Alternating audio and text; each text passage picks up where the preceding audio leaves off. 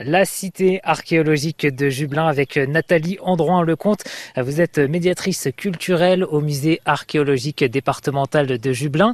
Alors là, Nathalie, nous sommes pas au musée, nous sommes au cœur de la ville. On voit le clocher de l'église à une centaine de mètres de nous à droite. Nous sommes sur un chantier de fouilles archéologiques. Alors Nathalie, il a démarré quand ce chantier? Alors c'est euh, une fouille euh, qui a démarré en 2010. C'est un chantier qui a été lancé suite euh, à une précédente fouille qui avait été réalisée entre 1996 et 2004. La nouvelle fouille permet de découvrir en fait un autre secteur beaucoup plus central de la ville avec une organisation et une occupation de nature différente. Quelles ont été les récentes découvertes sur ce lieu?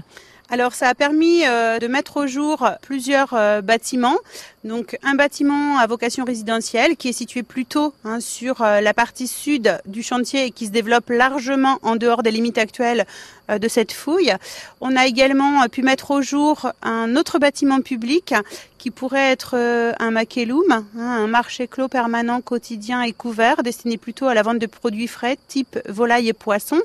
Et on a également mis au jour euh, probablement l'emplacement hein, d'une des principales rues de la ville, dont il est euh, à l'heure actuelle assez difficile de déterminer euh, l'aspect de surface. On retrouve aussi des objets peut-être qui sont enfouis alors on retrouve effectivement euh, des objets.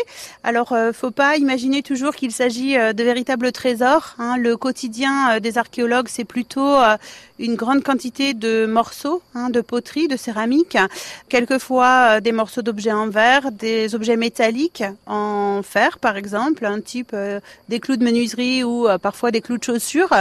Ce chantier ça permet aussi de découvrir le métier des archéologues.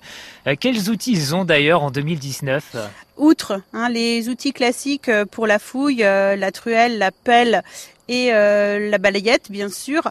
On peut aujourd'hui utiliser de nouveaux moyens de détection. Par exemple, à Jublin, l'archéologue du département a entrepris des campagnes de prospection géoradar qui en fait permettent par l'envoi d'une onde magnétique dans le sol de justement savoir s'il y a des vestiges enfouis, si oui à quelle profondeur et jusqu'à quelle épaisseur en fait ils sont conservés.